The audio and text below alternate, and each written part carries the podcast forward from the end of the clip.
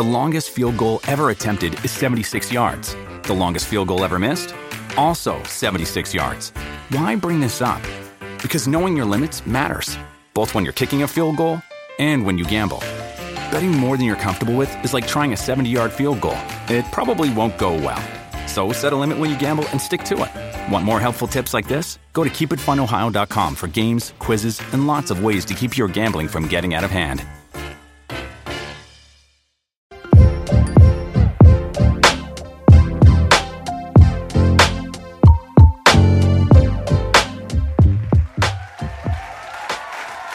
Bienvenidos a nuestro podcast Hablemos, mi gente. Aquí estamos de vuelta. Tenemos en ese día, bueno, ya ha venido, ya ha estado presente con nosotros, pero venimos a invitar, volvemos a invitarlo a nuestro teólogo, porque ya de la casa, ya de la casa, es de lo nuestro. Y sin mucho que decir, porque él no necesita introducción. Holy Moches, Holy Moch en la casa. Aquí está. Hey. Bro, gracias. ¿Cómo estás, mano? Todo bien, tranquilo, tranquilo. Como dice mi hermano Rayo por ahí. Hey. Todo, todo tranquilo. Amén. Mi hermano, mira, tú sabes, hay una problemática en, lo- en esos últimos tiempos de la iglesia, de lo que es nosotros como, como jóvenes. Y está pasando algo y es de que está, está el pueblo cristiano en un nivel, no sé si es una decadencia, si es una carencia, pero está cayendo, como lo puedo entender, en un peligro. ¿Sí? Y es un peligro que no es nuevo, sino que es un peligro que eh, ha sido desde el principio de la iglesia primitiva, eh, de la iglesia así cuando fue fundada, eh, después de los apóstoles, hubo una, una corriente la cual quería destruir la iglesia. Y vemos de cómo en esos días, eh, así mismo como tú has compartido con, con Janiel eh, Ramírez, estuvo, estuviste hablando de varios puntos en, en ese live y en el mismo episodio, eh, toda esta problemática que hay dentro de la iglesia, esta falta de conocimiento, la confusión y todo lo, y todo lo demás. Y podemos llamar este episodio a sí mismo, me han llamado hereje. Uy. Y, y en realidad vamos, a- vamos a ver cuál es el significado, porque también hay otra corriente en el cual eh, podríamos decir por ignorancia, te dicen hijo del diablo, hereje, que tú eres eh, apóstata y un sinnúmero de sinónimos que te dicen que tú dices, pero eh, si en realidad supieran el significado de tal palabra, ni siquiera la dijeran. Es decir, Exacto, vamos a, sí, sí. eh, me, me gustaría y de verdad que me, me- me- me siento preocupado por la generación cristiana, principalmente por los jóvenes y a través de esto, de esa misma eh, problemática que hay dentro de las redes sociales ahora, la confusión eh, y tanta, tanto problema que hay que en, realidad no deberíamos de, de- de existir esto, pero me gustaría que, que des un pequeño aporte en cuanto a eso. Sí, no, de verdad que es un, es un gran problema, bro. Y, y es cierto que hay mucha gente que, que no sabe, que realmente son llevados por la corriente, las diferentes corrientes de, de, de tantos líderes, líderes que están a veces incluso ellos engañados por sí mismos. Pero hay otro grupo de gente que sí es muy, muy intencional lo que están haciendo. A este grupo sí les podemos llamar con toda confianza, miren, son herejes, están haciendo algo contrario al Evangelio. Eh, de ese grupo creo que nos, nos tenemos que cuidar y tenemos que estar así, de verdad, de verdad, en, en defensa, porque son los que están, están con un plan, están con un plan de desviar. Y, Sí, y sí. claro, hay que también enseñarle a los otros también que, que hay ciertas eh, formas de pensar o de interpretar que son peligrosos y, y lo más seguro es que esa corriente de gente va a estar abierta, va a estar abierta a entender y a escuchar Sí, sí. la manera bíblica, ¿no? Claro, Es un claro, problema. porque ese es la, la principal, el principal propósito nuestro. No es de que sea algo cultural que nosotros compartamos. Puede ser de que no, no estemos de acuerdo en, cierto, en ciertos estudios. ¿Sí? Porque no es lo mismo de que el, Señor nos haya llamado de una manera y porque te haya llamado de una manera yo también tenga que aceptarla. No se trata de eso, sino, pero en ese día vamos a, empezar inmediatamente con las preguntas, porque ese tema, lo que es eh, la herejía, la apostasía y, y, todo este, ese gran dilema, de verdad que preocupa lo que es la misma población nacional, dominicana e internacional. Y podríamos decir la población cristiana. Sí, sí. Y tú sabes, eh, ¿podrías decir una pequeña definición de lo que es, una, eh, es la apostasía? Sí, la, apostasía básicamente es, eh, podría tomarse en dos diferentes sentidos, porque cuando se usaba clásicamente el término era como una, una deserción un abandono eh, durante un tiempo de conflicto. Entonces, si estamos en guerra de repente aquel se puede esconder, a esconder detrás de una roca o, fue a otro pueblo, eh, e, ese fue un apóstata en, cuanto a términos em, de, guerra. Pero también era una rebelión, una rebelión en contra de, un rey o de un superior, una desobediencia a lo que, lo que ya se había mandado. Entonces, la manera bíblica creo que adopta ese término, donde hay, un, hay una oposición a lo que se ha venido enseñando. Sí, sí. Y de verdad que dentro de la misma eh, congregación puede ser de que haya eh, no un apóstata, eh, voy referido a una persona que tenga un, pensar, una manera de, pensar conforme a un tema diferente a lo que se está enseñando en una iglesia. Pero cuando ahora vamos a estar eh, detallando punto por punto qué es en realidad, eh, cómo una persona se puede convertir en, apóstata. Porque uno que, que se haya descarriado, que haya dejado de seguir el camino de fe, de seguir los caminos de, de, Jesús, no se ha convertido en un apóstata. Y eso es lo que nos gustaría detallar en este día. Eh, ¿Cómo podemos reconocer la apostasía en, en, medio de este tiempo lleno de tantas corrientes ideológicas? Pues hay que, hay que hacer una línea, trazar una línea entre el que realmente está luchando con, con su carne, el que está en un momento de desobediencia, eh, ese todavía no ha llegado a ser apóstata. Puede ser que en algún momento, momento lo sea, pero, pero no es un apóstata en sí. El apóstata va a ser aquel que está en contra de la iglesia, que ha abandonado y que, que de manera pública ha dicho que no comparte la misma, la misma fe de la iglesia. Ese va a ser más o menos la, eh, la característica general de un, de un apóstata. Es algo, es algo terrible. Una persona que haya conocido de la palabra del Señor, que haya conocido los beneficios que, mm. que obtenemos en ella y de un momento a otro diga, eh, yo como que eh, no creo que eso sea, que eso sea verdad. Y, de verdad y es donde en realidad nos, nos choca de saber de que hayamos conocido, ver fácilmente esa persona gozarse en un culto, dar una palabra, fácilmente hasta hacer milagros, porque eh, no podemos limitar eh, eh, esto. Y, al momento de cuando esa persona se fríe y se aparte de la iglesia y entonces después de esto motiva y dice no, eso no es de verdad.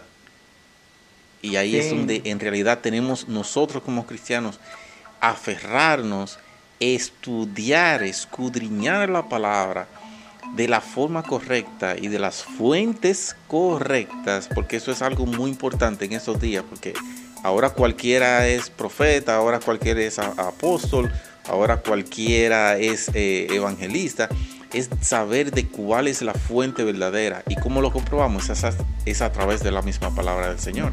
¿sí? Entonces, Holly, entonces el falso profeta y el, y el, apóstata, el apóstata son la misma persona. Sí, sí, o sea, en cierto sentido, digamos, el apóstata es, o sea, se caracteriza por el hecho de que ya denunció públicamente la fe. Y dice, aquí, aquí no voy. Y, era parte de, y, digamos, estoy diciendo entre comillas, que era parte de la iglesia, porque lo que nos dice Hebreo 6 es, eh, que es una persona que ha sido iluminado, una persona, persona que ha saboreado. O sea, en cierto, en cierto sentido ha, ha, probado, ha saboreado el don celestial, dice. Em, eso, eso, es, eso me llama mucho la atención, bro. Y creo que esa parte de ella es lo que genera un montón de, de, problemas y dudas con la gente, porque ahí entra si la salvación se perdió o no. Yo lo que veo hoy es que el, el, probar, el probar ese don celestial, quizá no sea lo mismo a pertenecer y ser parte de, de ese don celestial. Porque digamos, hay mucha gente que Jesús sanó y probaron el don celestial. Sí. Eh, pero no, no, no miramos registrado que de repente se convirtieron en seguidores. O sea, no en el 100% de los casos, por lo menos. Eh, hay muchos que sí. Lo vieron, ahí yo probé de este don celestial, yo probé de este milagro de Jesús, lo recibí y wow, ya, estoy bien. Pero otros se fueron, otros no les importó. Y sabemos que muchos se, se juntaban solamente para ser sanados, ¿verdad? Eh, entonces, perdón, me, detení, me detuve ahí para... Eh, porque eso es creo que lo que causa un montón de diálogo dentro de esto de, de apostasía. Y me desvía un poquito de lo que me habías dicho. Eh, pero la apostasía y el falso profeta van a tener mucho en común. Porque un, profeta falso em, quizá... Bueno, un, profeta, un falso profeta va a estar más más, em, mm, como que más, eh, ¿cómo, digo? enfocado. Enfocado, ahí está, gracias. Estaba buscando una palabra así. En, en ya seguir enseñando a esa iglesia. Pero con una desviación a lo que era real. El apóstol te puede decir simplemente, ah, miren, yo probé esto, me alejo y ya. Boom, quédense ustedes con lo suyo. Eh, y puede ser que nunca se quiera incorporar a una iglesia ni hacer una iglesia herética, eh, pero el falso profeta está muy determinado para poder seguir enseñando dentro de ese círculo y desviar y pervertir. Aún sea, aún sea de una forma errónea. Ajá, exacto. Ese es el que hace divisiones, ese es el que... Y de ahí, mismo viene la, la palabra herejía. Em, oh. O sea, en muchos contextos miramos que, que el, el hereje eh, eh, el, ser hereje es tener una, una posición diferente a lo tradicional. Eso es básicamente. Entonces, em, en, algunos textos de la Biblia miramos la misma palabra, eh, airesis, que es hereje o herejía, herejía, perdón. Es igual, o sea, traducido como secta.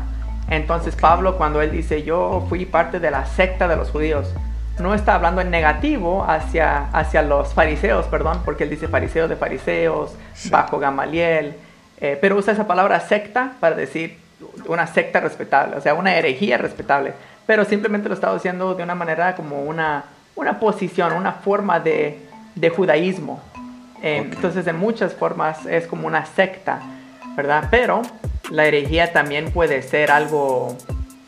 Em, no, no solo la secta, sino, sino algo que va en contra del cristianismo y de lo que se ha venido enseñando. Es decir, es decir, vamos, vamos a analizar este punto porque esto es algo muy delicado. Es decir, que este movimiento, eh, así como el live que ustedes tuvieron, eh, creo que fue la semana pasada, ¿verdad? La semana pasada, Ajá. Sí, sí, sí. Que esta nueva ola de este tu tiempo cae dentro de lo que es una apostasía? Yo creo que sí, yo creo que sí. O sea, es, es una herejía en el sentido de que se está, se está cambiando el evangelio puro por, por algo extra, algo diferente. Eh, yo creo que sí es una perversión al evangelio porque lo que estamos haciendo es cambiando las palabras de Jesús. Y cuando nosotros miramos, yo tengo un par de textos aquí apuntados y hay uno que me resaltó, y lo voy a buscar aquí, pero resaltó y ahorita lo voy a citar, em, para poder mostrarnos que una característica del apóstata o del falso maestro es que va en contra de las palabras de Jesús, va en contra de Jesús, que llegan incluso a negar a negar a Jesús. Y aquí está, mira. Este, segunda de Pedro 2.1. Em, o sea, existen herejías, porque había dicho como que hay sectas, hay diferentes opiniones. Está bien, de repente para el católico todo lo nuestro es herejía. Eh, Para el judío, exacto, igual. a eso iba todo lo lo nuestro. Ajá. Eh, Sí, perdón, me, me faltó ahí conectar. Pero entonces, incluso si tú crees, digamos, eh, en, en el rapto secreto, para muchos, así como, bueno, como yo, es como que herejía en el simple sentido de que es una posición diferente al mío y quizás diferente a lo que se ha venido creyendo en la historia. Pero hay herejías destructivas, que eso es la- el término que se usa en 2 Pedro 2.1. Em, dice, en el pueblo judío, en 2 Pedro 2.1 dice, en el pueblo judío hubo falsos profetas y también entre ustedes habrá falsos maestros, que encubiertamente, esta es la característica, encubiertamente introducirán herejías destructivas. Entonces, eh, herejías, o sea, formas de pensar, no son malas, pero aquí son herejías destructivas, al Exacto. extremo de negar al mismo Señor que los rescató. Y esto les Wow. traerá una pronta destrucción. Eso, o sea, yo creo que tú a lo mejor tienes un montón de ejemplos. Hemos visto, ¿qué crees? Hemos visto herejías que van y contradicen o niegan a Cristo. Claro, claro, lo estamos viendo cada día. Es decir, y cada vez más estamos viendo más abar- barrabasadas, por decirlo. Sí. no hay otra manera de decirlo. dices, pero, pero, como te decía fuera de cámara, te decía, pero ¿y dónde están los pastores de eso? Mano. Que salen con esas idioteces, porque aquí no hay otra palabra que decir, porque son cosas ilógicas que dentro de la palabra no se encuentran. Y, y se atreven, tienen la cachaza, tienen el, el- la... No tienen ni siquiera vergüenza de decir y mencionar citas bíblicas Sí. sacadas wow. de contexto. Eso Y me digo, enoja, pero, bro. Me Jehová, enoja. pero ¿y, ¿y qué es lo que está pasando dentro del pueblo de cristiano? Y aún así hay muchos que se atreven a decir hasta amén. Yo digo, pero Ujú. no, pero no, es que, es que- Yo he que- visto eso, bro. Yo Sí. vi un pastor, hermano, en una ocasión decir, básicamente él lo que dijo con una ilustración media rara, eh, dijo, Jesús no murió por ti.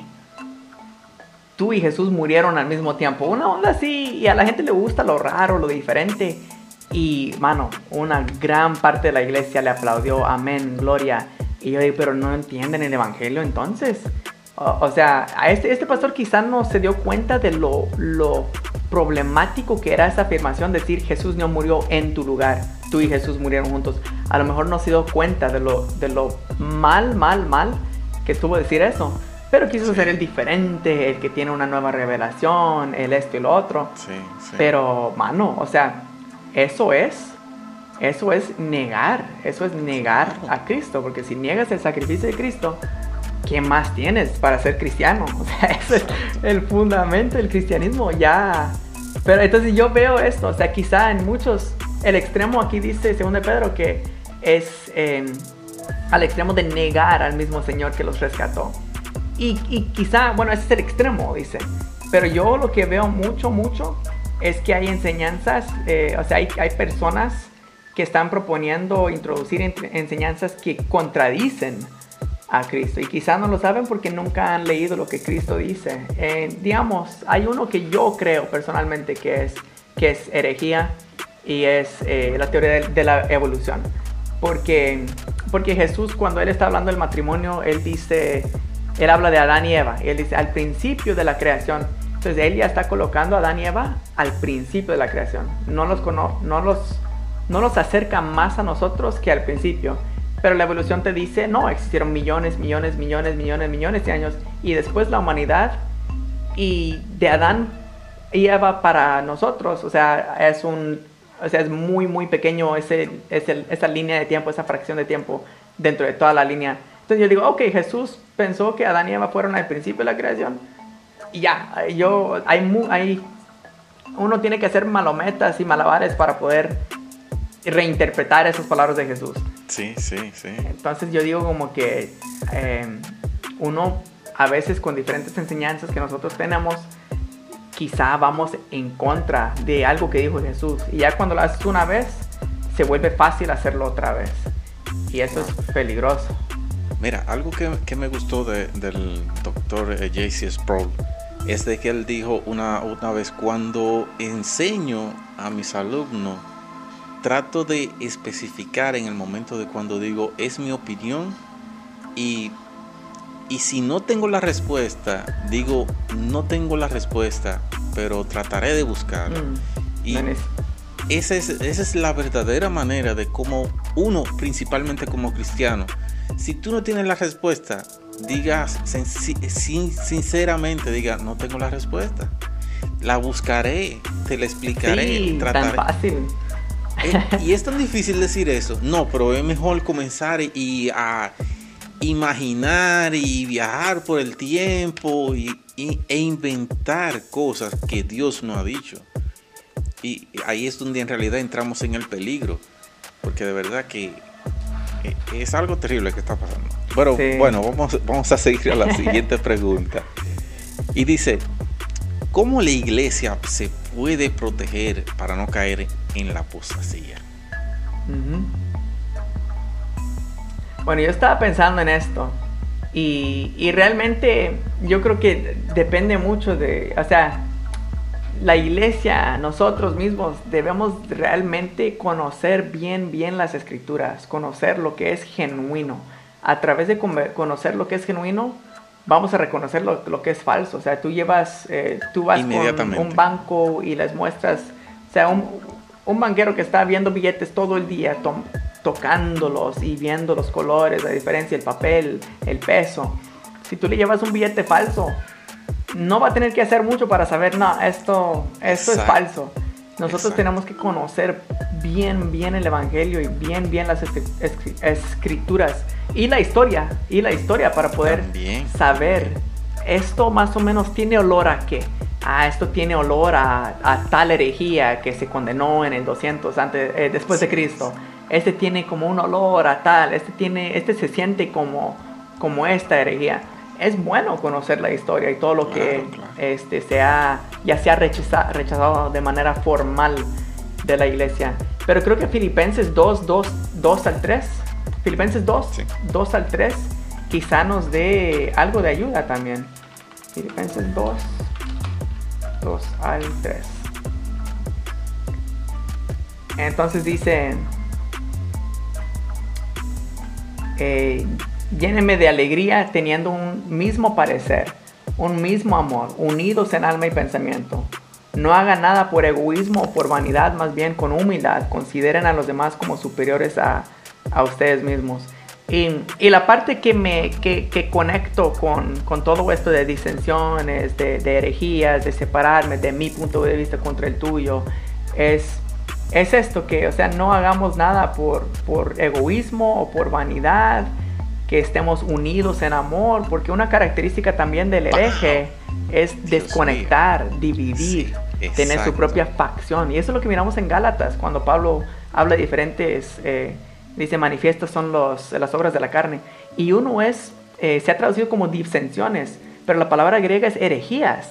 Yo nunca había visto eso, bro. Y yo digo, pero ¿por qué herejías? Eh, ¿Por qué disensiones? Y es porque una característica del hereje es simplemente que él tiene ganas de dividir. Y si él tiene una opinión media diferente, va, va a oponerse a otra opinión para poder tener a gente que lo sigan a él. Súper interesante, bro. Wow. Wow. Mira, algo interesante que, encontré en 2 de Timoteo 4.3 dice, porque vendrán tiempos cuando no soportarán la sana doctrina, mm. sino que teniendo comezón de oídos, acumularán para sí maestros conforme a sus propios deseos y apartarán sus oídos de la verdad y, y se volverán a mitos.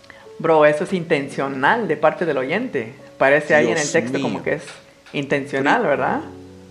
Yo digo, no, pero es que eh, ya estamos en esos tiempos, ¿tú me entiendes? Sí, sí. En esos tiempos en el cual la, la, la iglesia, pues se podría llamar iglesia porque están dentro de lo que era la sana doctrina, pero están prefiriendo más lo que es el, el comercio, el la pantalla y todo lo demás, como dice, los mitos. Es decir, ah. las cosas externas, es decir, las cosas terrenales, por encima de la palabra del Señor. De verdad, pueblo, eh, simplemente puedo decir alerta. Alerta estudiemos, escudriñemos la palabra de la forma correcta Y de verdad, aquí estamos, aquí está su hermano Holly Moshe también, está aquí su hermano Eric. Si no tiene la respuesta, buscamos, eh, de verdad, tratamos de, edificar un pueblo juvenil de, de, la forma correcta, así como lo formaron desde el principio.